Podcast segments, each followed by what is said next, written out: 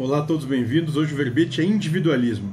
O verbete seguinte pergunta o pai Joaquim de Aruanda: Aonde nasce o individualismo? E o pai Joaquim rendeu a seguinte resposta: É o querer. Se Deus fizesse o que ele quisesse, ele seria o maior individualista do universo. Então ele, né, veio até aqui porque Deus fez ele vir. E não é para o bem dele, porque é o karma dele.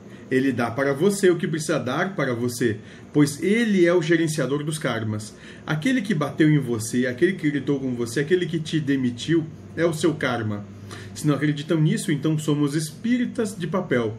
No papel vale tudo, na minha vida não. E é isso que vocês pensam. Bom, aqui o pai Joaquim está sendo um pouco duro, incisivo, como, como é do costume dele, e ele é assim porque esse, esse é o bacana dessa história toda.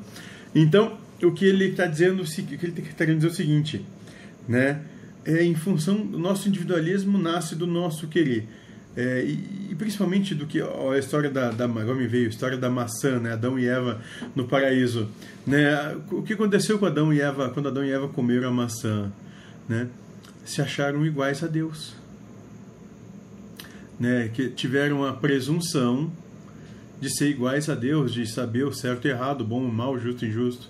E talvez é dali que nasce o nosso, o nosso individualismo, desse querer, desse, desse dizer que